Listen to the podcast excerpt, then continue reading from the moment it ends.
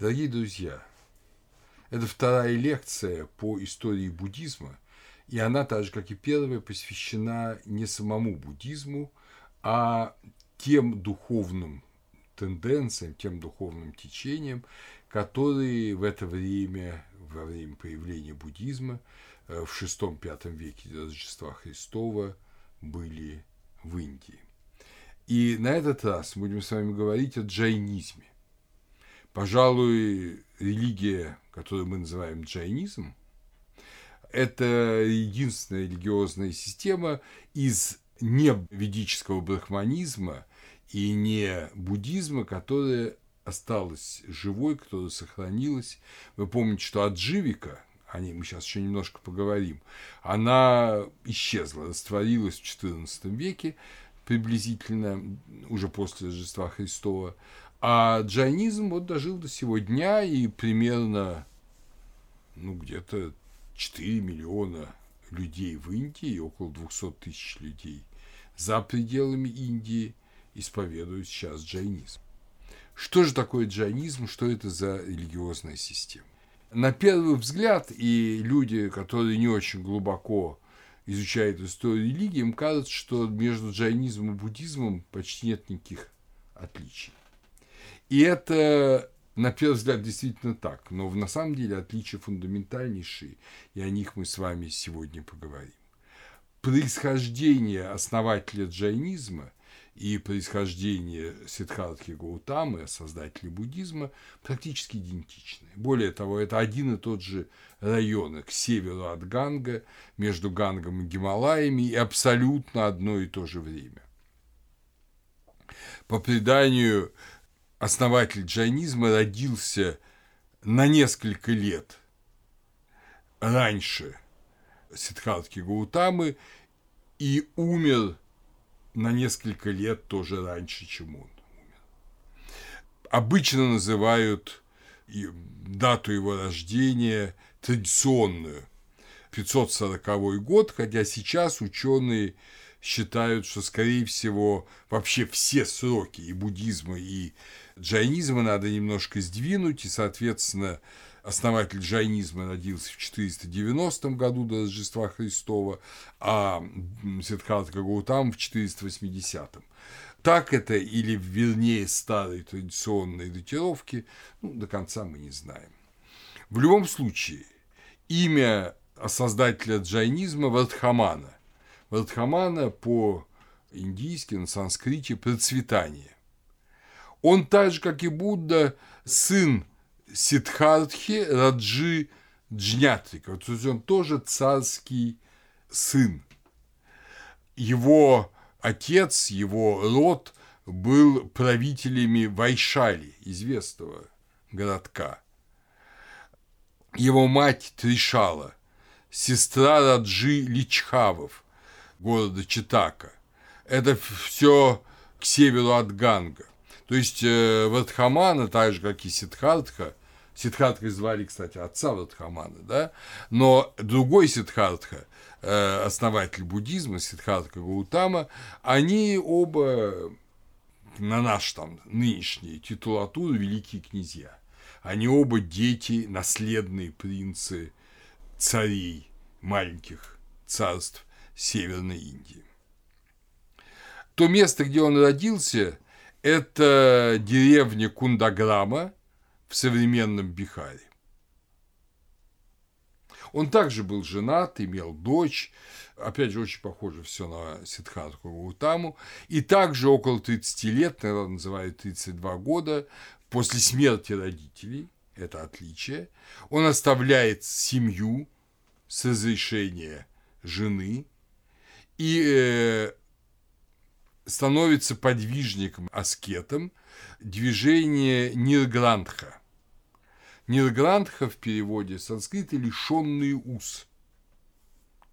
То есть лишенные уз, которые их связывают с миром. Это движение, это секта была создана за сто лет до Вардхаманы Паршвой. Даже больше, чем за сто лет, по традиции, он, э, вот Паршва, жил где-то за 200 или даже за 250 лет до Сиддхартхи. Традиционные даты его жизни, он прожил 100 лет, 877-777 лет до Рождества Христова. Паршва также родился в семье царя, это царь Бенараса, Варанаси, Ашвасены, от некой женщины по имени Вама. Родители Вардхамана, то есть князь Сидхартха и его мать, и его жена Тришала были также поклонники Паршвы. Сам Паршва по преданию достиг нирваны, то есть полного угасания, на горе Самет-Шихар в возрасте 100 лет в Южном Бихаре, который сейчас с 2000 года стал отдельным штатом Джаркханд. Позднее он будет объявлен в религии джайнизма 23-м Тиртханкаром. Тиртханкар – это создатель переправы, буквально перевод, переправы из мира постоянного блуждания, сансары, в мир абсолютный. Вообще, когда мы смотрим на учение и Паршвы, и Вардхаманы – мы понимаем, что это учение сансарическое. Его основой является сансара. Но сансара – это то, от чего бегут, то, чего страшатся, но она есть. А вы помните, дорогие друзья, что мы с вами, когда занимались э, Упанишадами, мы подчеркивали, что это учение о сансаре, оно родилось ну, или в эпоху Панишата, или незадолго до того. Э, вы помните, что впервые оно упомянуто э, в Шадападха Брахмане, э, да, Брахмане ста путей. То есть это не древнее учение. И то, что религия Вардхамана и Паршвы основывается на сансаре, сансара – центральная идея этого учения, то, от чего убегают – то, чего страшаться. Это говорит о том, что это не очень древнее учение. Я это рассказываю, потому что сами джайны говорят, что это изначальная религия, в отличие от буддистов, кстати, которые никогда не говорят, что религия Будды была не Буддой создана. Наоборот, они все гордятся, что это буддийский путь открыт Буддой, Сиддхартой Гаутамой. Здесь же говорит, что это было давным-давно, и вот эти Татханкары, их было 24, сам Вардхаман 24, э, значит, Паршва 23, а до этого было в течение миллиона лет. Это была религия. И это как бы изначальное знание, которое только восстановлено Вардхаманой. Но это, безусловно, чистой воды легенда, это не соответствует действительности э, не в малой степени, потому что если мы еще с натяжкой можем себе представить, что Паршва мог быть уже адептом, знающим сансару, если он жил там, скажем, в девятом, восьмом веке до Рождества Христова с натяжкой, но можем себе представить, то очевидно, что тогда это учение возникло. Раньше его не было. Но по преданию Вардхамана решил воплотиться из-за упадка учения Паршвы. И он воплотился сначала в утробе брахманки Дивананды, но боги перенесли его в утробу принцессы Магадхи Тришалы. Великий свет воссиял в ночь его рождения, повествуют джайнские тексты. Так же, как вы помните, в Евангелии от Луки рассказывает, что пастухам, которые пасли стада около Вифлеема, э, явился свет великий и ангельский хор. То есть вот примерно то же самое и тут. Возникает ощущение, да, и история, история Вардхаманы, его подвижничество, она связана с тем, что он с 30 до 40 лет находился в строгой аскезе. Первые шесть лет он был с Гашалой Маскарипутрой. Вы помните, что Гашала Маскарипутра – это основатель Адживики. Но Адживика и Гашала утверждали тоже, что это вечное учение. что оно было и до этого. И потом, вы помните, они поссорились, и адживики утверждали, что Вардхамана ушел от Гашалы, а Джайны утверждали, что Гашала ушел от Вардхамана. Но в любом случае они были вместе, потом рассорились. Рассорились не на почве бытовой, а, понимаете, у нас в основном источники джайнские, которые, конечно, рисуют Гашалу в несимпатичном виде. Но если так уметь их немножко от корректировать естественные попытки разделаться с оппонентом, то скорее возникает, лично у меня возникает ощущение, что и Паршва, и Гашала были по большому счету отживики. Я напомню, что основа учения отживиков – это то, что у человека нет своей воли. Его вся жизнь предопределена. Он абсолютно детерминирован. И он должен, его судьба ньяти им руководит. И его нить, как говорят отживики, должна размотаться до конца. Это происходит за огромные промежутки времени, за тысячи рождений. И он достигнет того, чего он должен достичь, ну, то есть достигнет полного освобождения.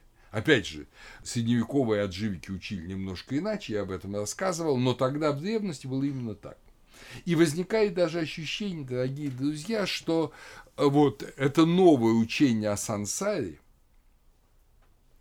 которое, помните, рассказывает Правахана Джайвали, маленькому, ну, юноше, эм, сыну Брахмана Гаутамы – это Брихадараньяка Упанишада. Вот это учение, тайное учение, секретное учение о сансаре, оно породило тут же или очень быстро, кроме брахманического, упанишадического учения, такую еретическую мысль что воли нет. Вы же понимаете, что воля – это то, что очень тяготит людей своя воля, ответственность за свою жизнь, ответственность за свои поступки, это то, что всегда очень тяготит людей. И возникло учение, что у человека воли нет, что есть предопределение, есть судьба, и именно эту, видимо, идею осознал и проводил в жизнь Парша, а потом Гашала Маскарипута. И отличие, то есть, видите, душа есть, атман есть, Бога нет и воли нет. И просто есть такая научно детерминированная судьба, которая вот каждого человека ведет в сущности одним и тем же путем. Да, и в этом, конечно, не понятно, зачем монашество, но монашество нужно для того, что те, кто осознали потребность монашества, они уже в последнем рождении, и после этого рождения уходят в нирвану. Поэтому вот другие люди не стремятся к монашеству. Те, кто осознали потребность монашества, они уходят, они здесь очень жестко подвергаются аскезе. Я рассказывал об этой аскезе на прошлой лекции. И потом больше уже не перерождаются. Вот такая была немножко надуманная конструкция у Гашалы, возможно, она была у Паршвы. И Вардхамана, сын Сиддхартхи, отверг эту конструкцию. Не сразу. Но, видимо, через 6 лет, если верить традиции, он понял, что воля-то у человека есть, что предопределения нет, что да, Бога нет, Бога Творца нет, душа есть и свободная воля есть. И человек не обречен размотать всю нитку своих рождений и смертей. Он может выйти. Если он родился человеком, некое существо родилось человеком, ну, позднее скажут, если он родился мужчиной в э, одном из направлений джайнизма, то он может выйти прямо сейчас в этом рождении в нирвану если он это захочет. Это не предопределение, это его свободный волевой акт. И вот тогда-то, видимо, произошел разрыв с Гашалой. сразу заметить, чтобы мы сразу с вами понимали, что с буддизмом разнит другое. Тоже Бога-творца нет, но буддизм открывает великую истину анатты, отсутствие атмана, отсутствие духа в человеке. Как, почему, это я буду объяснять, когда буду говорить о буддизме. А и джайнизм, и Адживика говорит, что душа есть. Но Адживика, что душа есть, свободной воли нет. Джайнизм, что душа есть, свободной воли есть. А буддизм говорит о том, что свободной воли есть, только чего это я вам расскажу потом. А вот э, в другой лекции. А вот э, души нет. Нам кажется, что это такие немножко схоластические вещи, но вы ошибаетесь, дорогие друзья. Это та установка сознания, которая формирует и личность, и, естественно, путь спасения. От ответа положительного и отрицательного на эти вопросы зависит судьба человека, зависит его жизненный путь характерная особенность, она, казалось бы, совсем незначимая, но для джайнов она будет важна. Вардхамана ушел, естественно, в своей княжеской одежде из дома. Она обветшала, и через 13 месяцев он ее сбросил. И после этого до конца жизни, а после откровения, которое произошло в 40 лет, вот, э, на 13 год, 43 года, произошло откровение Вардхаманы. Э, когда он понял вот то, о чем мы с вами сейчас говорили, что воля свободная есть, и душа есть, э, вот э, после этого он еще 30 лет проповедовал в Индии, но проповедовал совершенно голым. И монахи, кстати, адживики тоже не носили одежду. Мы эти даже видим рельефы, изображающие то ли адживиков, то ли джайнов на стелах Ашоки, обнаженных людей.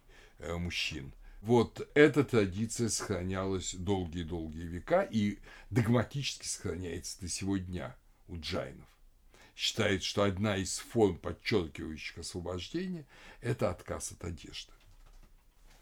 Итак, рассказывает, что на 13 год, то есть 43 года, после 60 часов напряженной медитации под саловым деревом, а саловое дерево – это шурея рабуста, это самое любимое строительное дерево Индии. Хотя это лиственное дерево, но это аналог вот кедра. Вот в Палестине самые дорогие постройки делали из кедра, а в Индии делали из салового дерева. Это прочная, тяжелая древесина, качественная. И вот под этим деревом в летнее время на берегу реки ему открылась истина в Радхамане, и он стал архатом, то есть достойным. Он достиг нирваны. После этого он не умер, а он, наоборот, пошел проповедовать, даже как и Сиддхартха Гаутама, и проповедовал 30 лет вот в этом регионе, и умер в Паве, недалеко от Раджагрихи, столицы Магадхи, на 72 годе жизни от добровольной голодовки.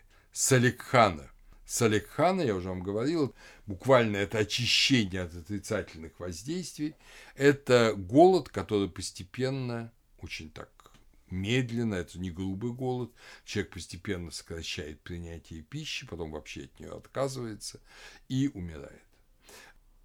Характерно, что Пава – это и место, рядом с Павой умирает и Будда. То есть вообще все очень совпадает обычно традиционно считается годом смерти Вардхаман 468 год до Рождества Христова, но сейчас многие ученые его относят к 410 году. Характерно, что хотя два великих человека, Сиддхартха Гаутама и Вардхамана, проповедовали в одних и тех же царствах к северу от Ганга в одно и то же время, они избегали встреч друг с другом. Они вступали в многочисленные диспуты с многочисленными философами, аскетами, которых тогда было полным-полно в Индии, как то, чем и сейчас. Вот тогда все бурлило, все искали каких-то новых решений проблем спасения, но друг с другом они избегали встречаться. Хотя в буддийском каноне Вадхаману называют одним из главных соперников Будды. Но, как пишет Мир Челиада, их темпераменты были различны, а учения непримиримы. И это правильно. Их действительно учения были непримиримы. Проблема наличия или отсутствия души делала совершенно разными методики спасения, методики освобождения.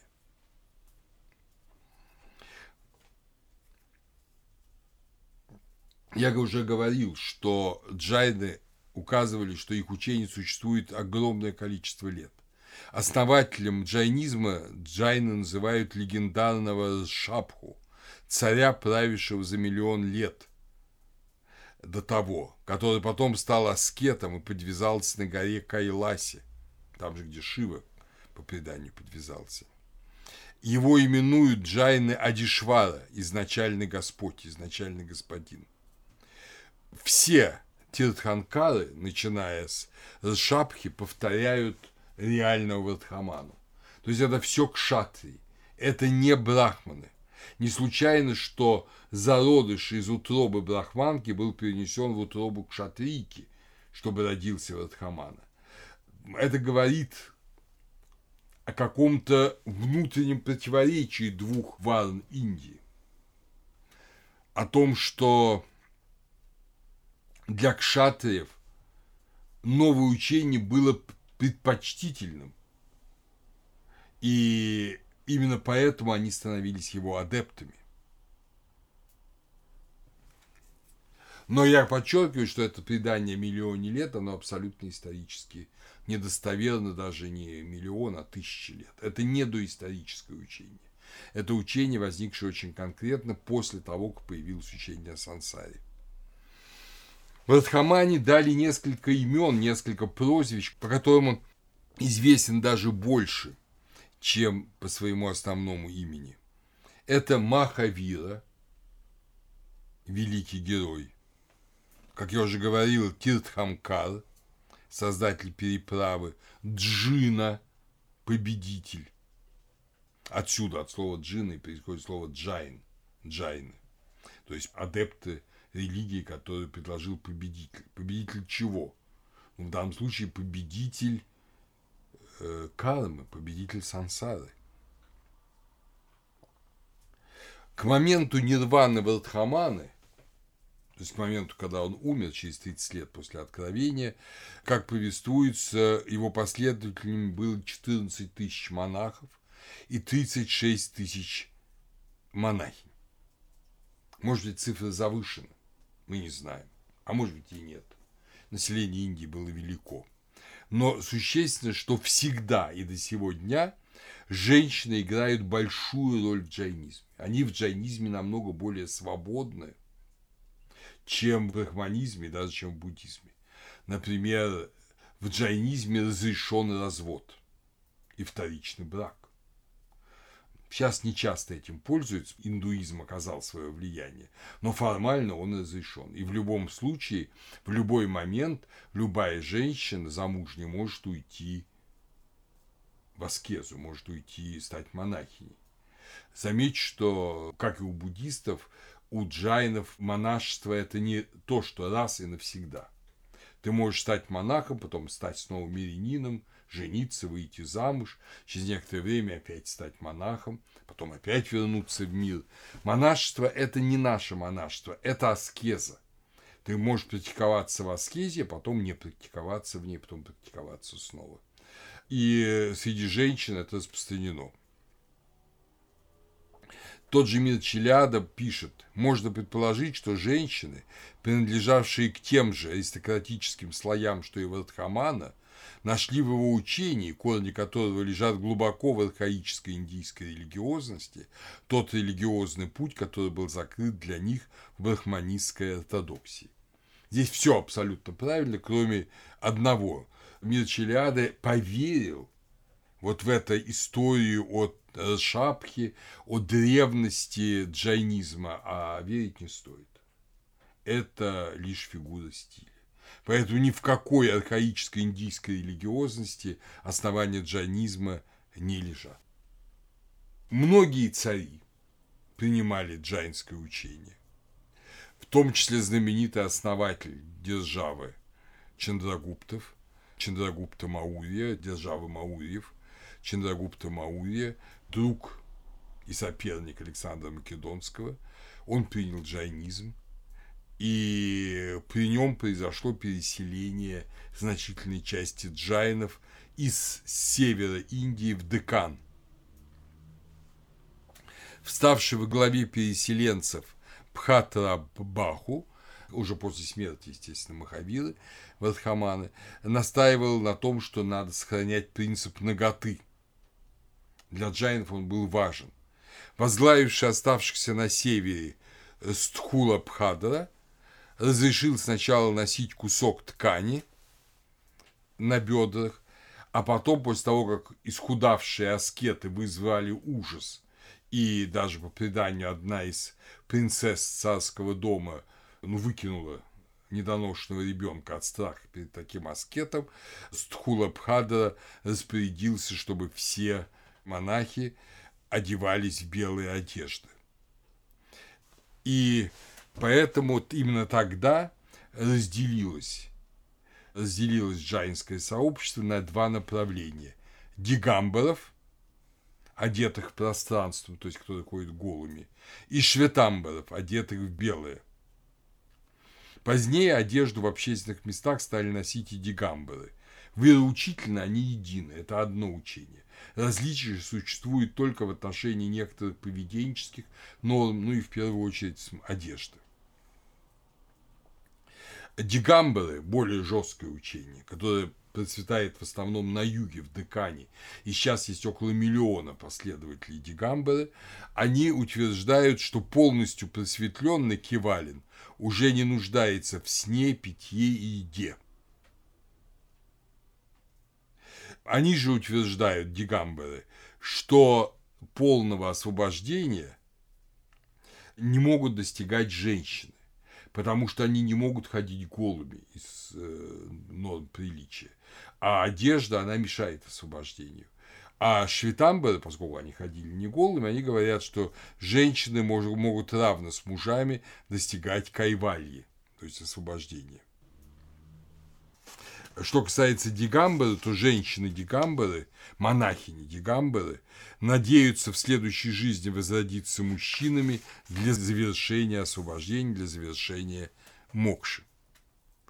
Стхула Пхадра, вы помните, основатель, да, Шветамбары, он собрал собор в Паталипутре, на котором был восстановлен текст канона в 12 разделах Анхах, сменивших 14 прежних глав, так называемых первоначальных, Пурва. Текст канона был окончательно утвержден и записан на соборе в Валабхе в Гуджарате в V веке по Рождестве Христова. Кстати, характерно опять же, что Стула Пхадра, а он жил в 297-198 годах, он был братом премьер-министра Чандрагупты. Ему самому предлагали этот пост, но он отказался, решив стать аскетом, но его брат был вот величайшим вельможей. И это традиция э, джайнов, что люди э, кшатрии высокого ранга, они могут становиться подвижниками джайнов. У нас очень мало источников, относящихся к Махавире. По мнению ученых, только первая глава знаменитого джайнского текста Ачаранга Сутра может быть отнесена к эпохе Махавиры. Характерно, что учение джайнов консервативно. Оно не обнаружило тенденции к развитию и изменениям. Практически джайны сейчас догматически верят также, как и две с половиной тысячи лет назад. а поведенчески несколько изменилось. Джайны, и судя по вот формам их религиозного учения, джайны были очень, ну, они были культурные люди, это аристократия. Они были очень четкими, точными людьми. Первые индийские библиотеки созданы джайнами. У них увлечение тончайшей философией и светской литературой. Джайны считали, что переписывание даже обычно нерелигиозного текста – это уже большая заслуга и похвала. В Индии довольно много замечательных литераторов являлись джайнами. Сидхасена Дивакара, Шветамбара, VI век, Акаланка, Дигамбара, IX век, Харибхадра, Шветамбара, VI-IX век приблизительно, который создал огромный массив текстов в разных жанрах. И является одним из главных авторитетов поздней традиции. Поэт Наячандра, XIV век, комментатор Калидасы, драм Калидасы, Малинатха, тоже это все джайнские монахи. То есть для джайнского монаха работа с текстом – это было большое благо, даже если текст не имел прямого отношения к религии, потому что все имеет отношение к жизни. Как мы сейчас поймем, это один из важнейших тезисов джайнов. Сейчас на севере, в Гуджарате и Раджастане, Швитамбара в основном монахи, а на юге, в Майсуре, в Карнатаке, Дигамбара. Джайны порой, это 9-13 век, подвергались жестоким гонениям и даже массовому уничтожению со стороны вишнуитов и шиваитов, но выстояли. И в другие времена они имели надежное государственное покровительство. Вероучение джайнское, конечно, сформулированное и открывшееся Махавири в Радхамане, сформулировал известным нам образом монах северной ветви Швитамбары Умасвати в Таттавардха Сутре в IV веке по Рождестве Христовой. Эти основы религии джайнской, они признаны Дигамбарой и Шветамбарой. Это три правильных, три правильных принципа. Правильное знание, самьяк джняна, правильная вера, самьяк даршана и правильное поведение, самьяк чаритра. То есть вот эта склонность к цифровому оформлению, она есть в буддизме. Надо знать, что душа есть, свобода воли есть, Бога нет. Надо верить в это. Это не философское знание, это объект веры. И надо себя вести в соответствии с этой верой. Джайны не отрицают при наличии множества богов индуистских, в том числе богов Индры, Ваю, пожалуйста. Но они тоже подвержены сансаре, они тоже рождаются и умирают. Да, они сильны, они благочестивы, но они не вечны. А вечного Бога-творца, помните эту сложную модель, которую мы с вами изучали и в Панишадах, и до этого в Ведах, этого джайны не признают. Бога Творца нет, а мир существует вечно по своим законам, естественным законам. Он проходит огромные циклы в миллионы лет, и потом все возвращается заново. Мир каждый цикл переживает две стадии улучшения у Царпини и упадка Авасарпини. Каждый период похож на предыдущий. Да, в каждый период появляются последовательно через определенные промежутки времени 24 тиртханкара, 12 вселенских правителей чакравартинов, правителей четырех сторон света, и 63 великих человека, куда входит Шалака Пуруша, в число которых входят и Тиртханкары и Чакравартины. То есть, э, значит, из 63 вычтите 36, и получится количество великих людей, которые не являются ни Тиртханкарами, ни Чакравартинами. Это такая монотонность джайнизма. Подъем, спад, одинаковое количество великих людей через одинаковые промежутки времени, потом опять подъем, потом опять спад. Джайнизм, в отличие от индуизма и буддизма, не предполагает катастрофического конца мира. Мир не кончается вот этим апокалипсисом, ну, как в христианстве, как в исламе, как в индуизме, как в буддизме, мир перетекает из этапа подъема в этап упадка, из этапа упадки в этап подъема. Задача этого – уничтожить у человека привязанность к этому миру, привязанность к перерождениям.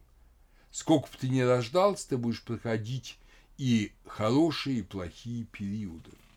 Поэтому захоти выйти из цепи захоти, пожелай освободиться. Это самое главное. Учение о душе Дживи – это средоточие и центр джайнизма. В ранних текстах Дживу часто зовут Айя. Айя – это не что иное, как Атман. То есть атман и джива, по большому счету, одно и то же. Но учения Индии отличаются тем, и мы это еще с вами увидим, что одни и те же термины имеют в разных учениях немного различные значения. Джив – это жизнь. Джива – это живая. И это не случайное слово. Джива – это вечное – замкнутая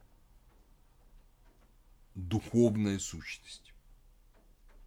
Причем существует бесчисленное множество джив. Это, если угодно, как монада Лейбница. Вот учение Лейбница, кто не знал ничего о джайнизме, оно очень похоже на джайнизм на самом деле. Только это философское учение, там нет скетической практики. Итак, есть бесчисленное количество джив – и они вечны. Они светлы, всеведущие и блаженны. Джива – это не только принадлежность человека. И боги, и демоны, и животные, вплоть до насекомых, и растения, и даже, этого уже нет ни в одном другом учении Индии, проточная вода, капли воды – камни, скалы, практически все обладает живой. Мир именует это учение первобытным панпсихизмом, то есть всеобщей душевностью. Но ничего первобытного в этом нет. Вот это то, что открылось в Радхамане, что весь мир живой, что все абсолютно живое, не только люди. И это имело невероятные последствия для этого учения. Что мы живем среди живого, что нет ничего мертвого, ни рыбки, ни растения, ни даже, ну не знаю, мельчайшей какой-нибудь мошки.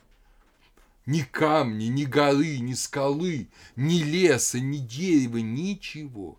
Все одушевлено, и все дживы равны друг другу. Все они совершенны, блаженны и всеведущи. Джива комара не менее всеведуща, чем джива мудреца. Но только люди способны побеждать карму и достигать кайвальи. Ситха джива, освобожденная душа, это дар человека. Комар, рыба, тоже саловое дерево – не может освободиться от кармы, а человек может. Джайны не до конца решили вопрос осознают ли себя и, соответственно, имеют ли свободную волю другие сущности, скажем, те же камни. Большинство склоняют, что не имеют. Они жива, душа живая, но она заключена вот в эту оболочку. Но постепенно она может из нее освободиться и достичь человеческого образа. Кроме дживы, живой души, есть пять сущностей адживы, неживого. Вот, собственно, вот это аджива – это то, что цепляет дживу и мешает ей пребывать вечной, всеведущей блаженной, что ее привязывает к миру. Привязывают к миру пять сущностей. Это акша, эфир. Ну, мы это условно переводим словом эфир. Это напряженное пространство. Это движение, дхарма. Вот видите, дхарма совсем не в смысле закона дхарма движения. То есть это условие движения. Вода для рыбы – это дхарма, это условие ее движения. Рыба может двигаться только в воде. Вот дхарма – это, это такие уже аристотелевы категории, да? Это условие движения. Оно существует. Это условие покоя, адхарма, третье. Это время, кала – и материя Пудгала. Вот, собственно, пять этих сущностей, которые притягивают к себе дживу, побуждают ее действовать, не действовать, жить во времени, использовать как ту или иную материю и вдыхать эту энергию жизни. Это эфир. вся материя, все эти пять сущностей имеют атомарное строение и постоянно перестраиваются. Совокупление атома, вот это сближение атомов, распадение атомов образует видимость мира. Но это движение атомов, это вот такое броуновское движение. В этом смысле – Джайны похожи на Демокрита, на учение Демокрита. Но в соединении с Дживой, с волей Дживы, материя создает тонкую материю, и это карма. Джайны считают карму не просто следствием поступков или мыслей. Карма – это материальная сущность. Вот понимаете, и правильными, и неправильными поступками, волевыми своими устремлениями человек творит материю. Потом это будет принято буддизмом. Карма э, имеет объективную природу.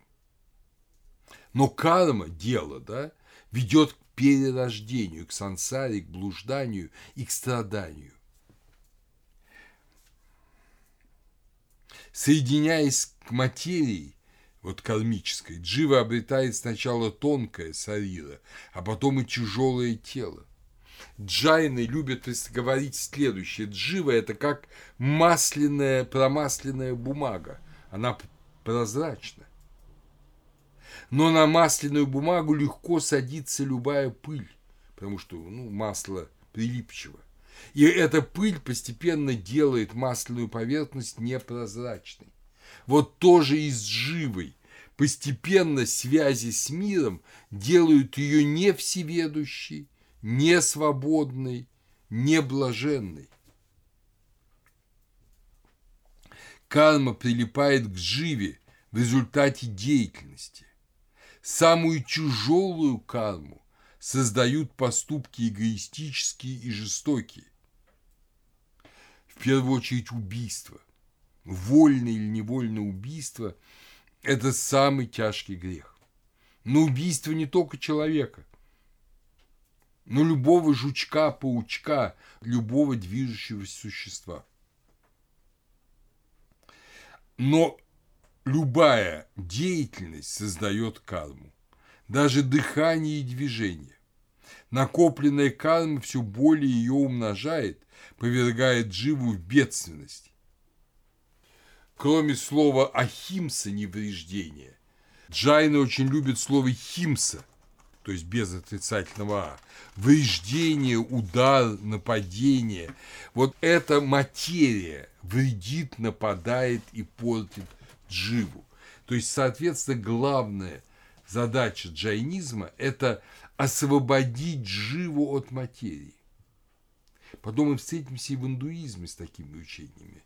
Но я сейчас не буду вас путать, поэтому не буду об этом говорить. Процесс блуждания, сансару, можно остановить только разрушив карму, уже накопленную дживой, и ограждая себя от новой. Это очень трудно. Многие дживы будут вечно переходить из одного тела в другое.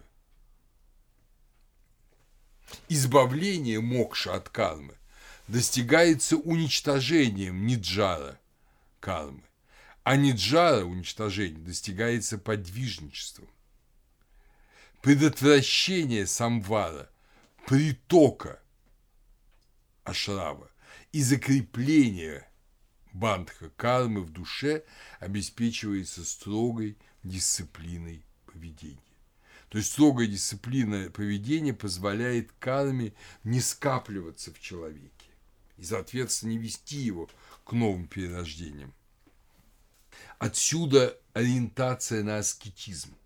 Аскетизм нужен для того, чтобы не привязываться к карме и, соответственно, быв свободным от нее, достигать мокши, освобождения, спасения. Когда душа окончательно освобождается от кармы, она воспаряет к вершинам Вселенной, и там пребывает вечно блаженная и всезнающая. Это и есть нирвана джайнизма. Никакого соединения с Богом нет. Никаких отношений с Богом нет. Человек сам себе Бог. Миряне не могут достичь нирваны, потому что они по определению ищут материальных вещей.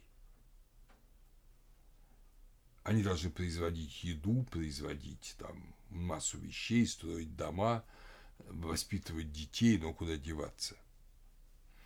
Миряне – это шаровака, шаровика, да, женщина шаровика, мужчина шаровака. То есть это шраманы, это не ортодоксальный индуизм. В джайнизме их именовали упасака и упасика, то есть слуги, слуги монахов.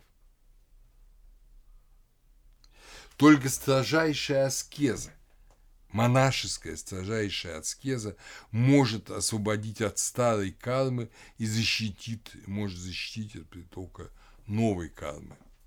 От притока кармы надо бежать как от отравленной стрелы, говорится в джайнских текстах. То есть страшнее всего, когда вот это пылинки оседают на бумаге, и твоя душа становится замутненной. Кому же молятся джайны, если нет Бога-творца? Главная молитва Панча Намаскара, она обращена к пяти панча, к пяти категориям существ. Это обращение к всеведущим учителям, освободившимся душам, учителям твоим, пусть и не всеведущим, наставникам и ко всем монахам вот этот синклит всеведущих учителей, освободившихся душ, учителей, наставников и монахов, является, если угодно, коллективным божеством. Психологам бы очень понравилась эта формула, что Бог – это сверх ты. Вот люди, объединенные в джайнскую общину, внутри джайнской общины видят тех, кто особыми подвигами стал совершенным. И именно им молятся. Именно их просят помочь как можно быстрее достичь спасения. В такой книжечке джайнской, очень хорошей, Наладияр, автор Наладияр книги, который перевел на русский язык прекрасно, артистически, Николай Валентинович Гордейчук, мы можем прочесть вот некоторые джайнские ну, поучения. Они такие всегда немножко мрачноватые и всегда ориентированные на вечность. Те, кто сидя вкушали шесть яств, подносимых женой, и отвергали добавку, однажды нищими пойдут выпрашивать рисовую похлебку. Если так, никакое богатство нельзя считать существующим. То есть эти богатые, сытые люди или разорятся, или даже если они не разорятся, они умрут. И умерев, естественно, возродятся снова, может быть, нищими. Поэтому никакое богатство ненадежно.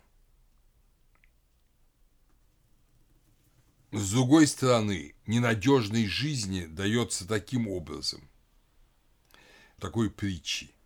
Уже убийцы поставили горшок и зажгли огонь. А черепаха, не зная положения вещей, плещется в воде.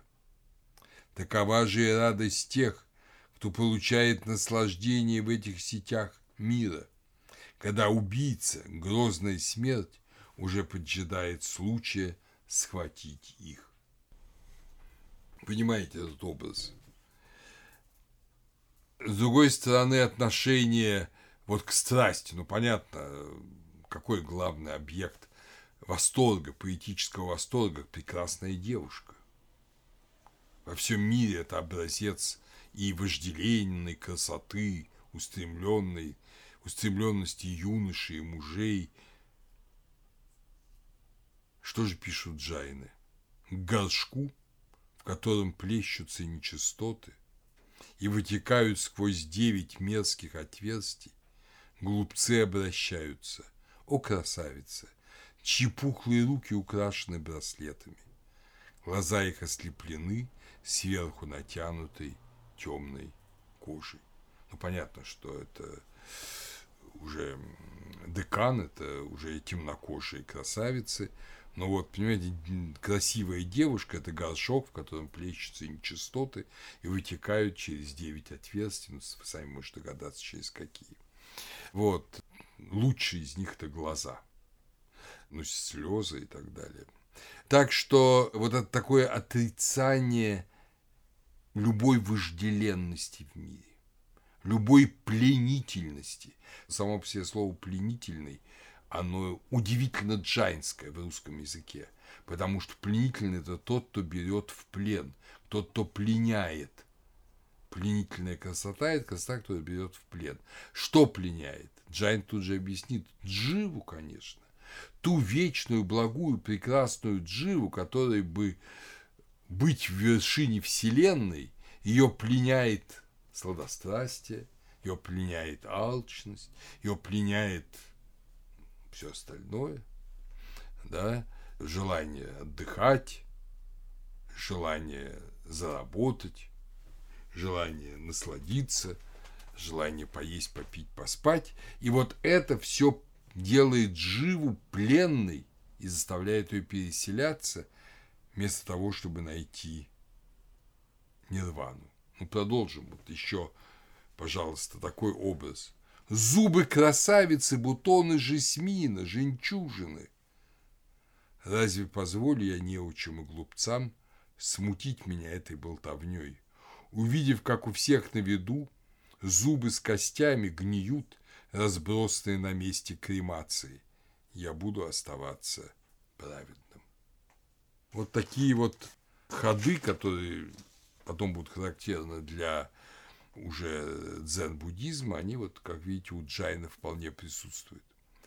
Поэтому во время монашеской инициации, так же, как и у адживиков, э, у джайнов очень сурово принимали в монахи и, в частности, вырывали волосы с корнем, а не выдергивали их. Сейчас этого уже нет, сейчас головы бреют, но э, в свое время это вырывание волос, закапывание в землю и а уход из жизни голодной смертью добровольной – это и сейчас распространенная для джайнских аскетов форма расставания с этой жизнью. Считается, что такой голод окончательно освобождает человека. Для джайнов особенно важен принцип ахимсы. Ахимса – невреждение. От слова химса – бить, приносить вред. Невреждение. Невреждение живого. Почему? Да потому что все живое, все живое, и скалы живые, и деревья живые, всюду есть живо. Поэтому из этого идет очень много последствий. Но самое главное последствие для Индии – нельзя заниматься земледелием. Потому что такое земледелие? Ты пашешь поле, убиваешь каких-то жучков, паучков, там, червячков, вот, еще и вредителей убиваешь огорода. А это, поэтому нельзя заниматься земледелием. Вообще сельское хозяйство не для джайнов. Джайны обычно занимаются или ремеслом, очень любят ювелирное дело, или э, они торговцы, купцы. Причем, поскольку следующий принцип, следующий принцип абсолютный для джайнов – это не присваивать чужого ничего. Вот если ты увидел, идешь голодный, и увидел, что лежит какой-нибудь вкусный плод, ты его не можешь съесть. Если это на дереве в лесу, где никого нет, или упал с дерева в лесу, ты можешь его поднять и съесть. Но если ты видишь, что его обронили в городе, ты не можешь его поднять и съесть. Ничего. Еще принцип не лгать. Абсолютный. То есть никакое слово неправда. Только правду. Единственное, что позволяется, это не говорить если слово «правда» может повредить человеку, просто молчать на эту тему. Но никогда не говорить неправду.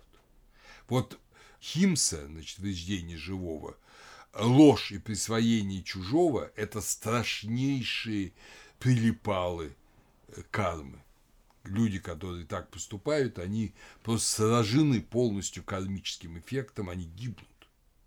В новом рождении они будут не людьми, а какой-нибудь гадостью, какими-нибудь червяками. Вот, поэтому, коль нельзя заниматься сельским хозяйством, у джайнов открываются перспективы бизнеса, как мы бы сейчас сказали, ремесла и торговли.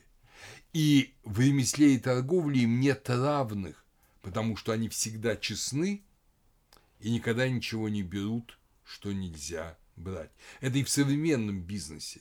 Скажем, нельзя использовать не доброкачественную рекламу, потому что это ложь. Нельзя строить финансовые пирамиды, потому что это присвоение чужого. Джайну всегда абсолютно доверяют. Вот контрагенты. Они знают, что это абсолютно честный банкир, честный ремесленник – и что же получилось? Это очень богатая община. Она и в Средневековье уже была очень богатая. Оказывается, честность очень высоко ценится в мире. И самые лучшие формы бизнеса – это честный бизнес. Вот Джайн, это, кстати, и э, парс-зороастриец то же самое доказывают, об этом будем еще говорить. Но для джайнов это очень характерно. Еще два принципа – это не прелюбодействовать, для монахов это полный запрет на половые отношения, а для мирян это ограничение. То есть, в общем, в молодости стараться себя сдерживать, ну, в меру возможностей, а в старости отказаться полностью. Мирянин в старости полностью отказывается от интимных отношений. Ну уж понятно, изменять жене вообще невозможно. Там есть такое, я его, по-моему, не выписал, но есть такое тоже джайнское изречение – что порядочная женщина всякий раз отдается своему мужу с таким же стыдом, как это было в первый раз. А непорядочное ради алчности отдается многим без всякого стыда.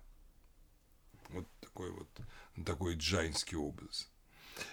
Но не ограничивается Ахимса отсказом от сельского хозяйства. Джайны не могут выходить из дома в темное время суток, потому что в темноте можно сдавить какую-нибудь букашку. В темное время суток, если уж надо выйти, только с ярким фонарем внимательно смотреть. Более того, джайнские монахи и даже благочестивые миряне все время, их тут же их в Индии отличите от всех остальных, они ходят с метелкой – даже днем они постоянно метут перед собой, чтобы никакой паучок там не попался под ноги. И завешивают и мужчины, и женщины рот, чтобы когда они дышат, ну, а жарко, дыхание учащенное, чтобы какая-нибудь мошка не попала в рот и не погибла. Также они процеживают всю воду, которую пьют. Именно потому, что в воде, ну, обычной воде, ручья может кто угодно там быть. Вот, они микроскопом не пользовались, про микроскоп Левенгука не знали, но какие-то видимые существа, они должны попадать и лишаться жизни. Джайнские хозяйки, мирянки, обычно в дом, имеют в домах специальную комнату для насекомых. То есть это небольшое помещение, в котором не живут, но понятно, что в Индии всяких этих насекомых, пауков там и прочих их много. Куда их девать? Их вот заметают в эту комнату и дверь закрывают. Понятно, они там едят друг друга все, но это уже джайн к этому не имеет отношения. Он никого сам лично не убил. Так что в этом смысле отношение к Ахимсе очень глубокое, я бы сказал, до мелочей. Но для монахов оно еще строже монах не может ни зажигать, ни тушить огня. Он не может зажигать огонь, потому что в огне могут сгореть какие-то живые существа. Но поскольку нельзя всем запретить зажигать огонь, мирянам его можно зажигать. А гасить огонь нельзя, потому что огонь – это тоже живое существо. И когда его монах гасит, он убивает огонь. Богатство джайнов – были очень велики, это мы видим средневековые храмы, скажем, на горе Абу или в Шаравана-Белоголе в Южной Карнатике.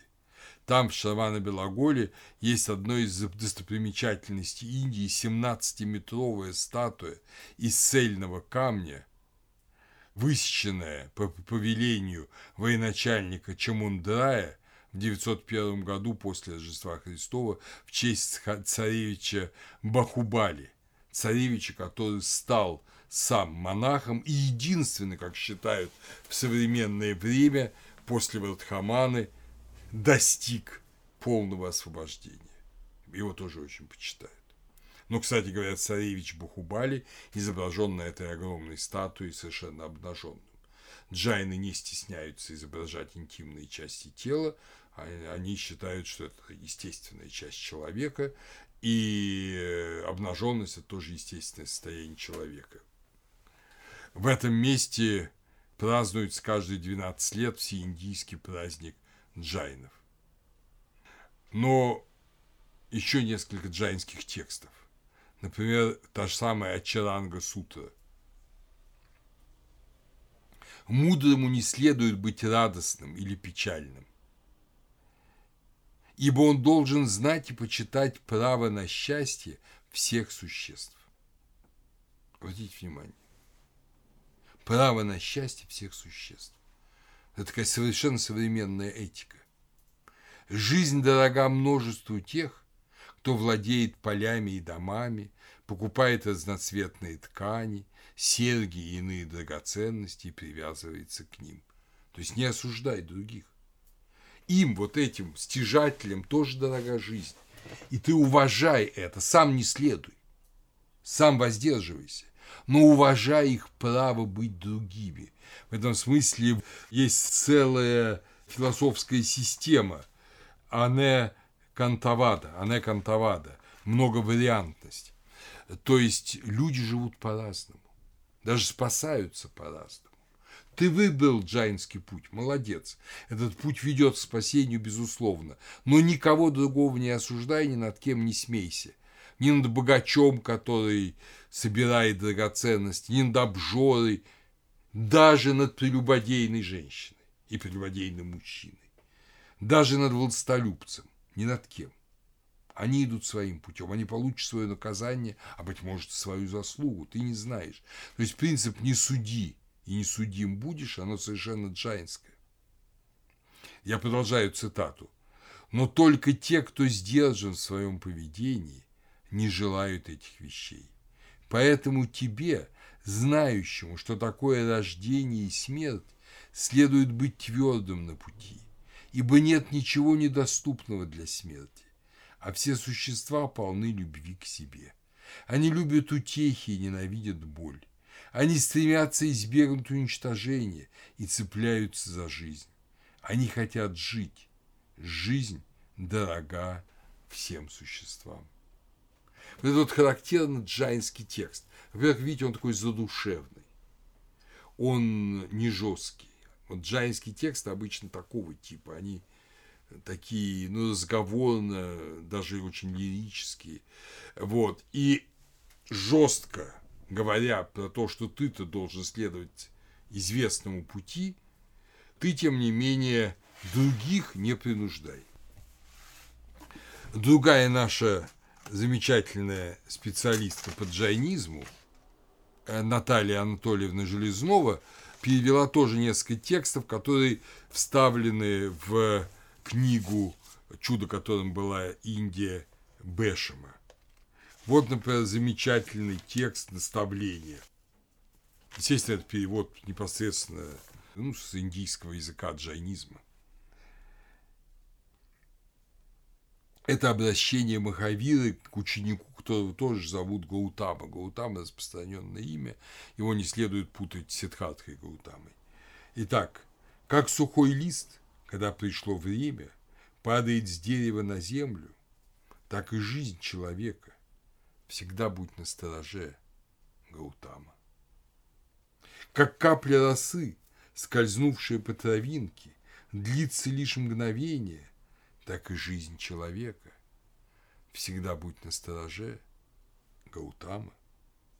Ибо душу, страдающую от беззаботности, вихрем несет по вселенной, от рождения к рождению. Злая и добрая карма несут ее по вселенной. Всегда будь на стороже Гаутама. Когда тело стареет, а волосы сидеют, и сокращаются все жизненные силы, приходит отчаяние и болезнь, чахнет и разрушается плоть. Всегда будь на стороже, Гаутама.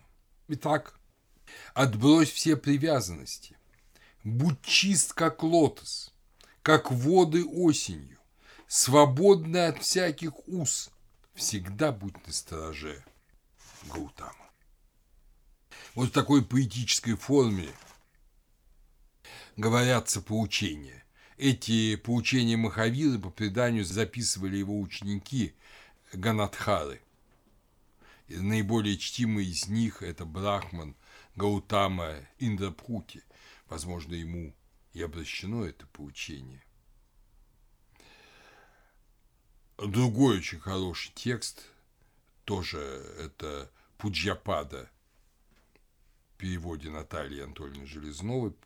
Пуджьяпаду издали отдельным томом в памятниках письменности Востока в ее переводе. Вот этот текст. Тело – дом, богатство и жена, сыновья и друзья и враги.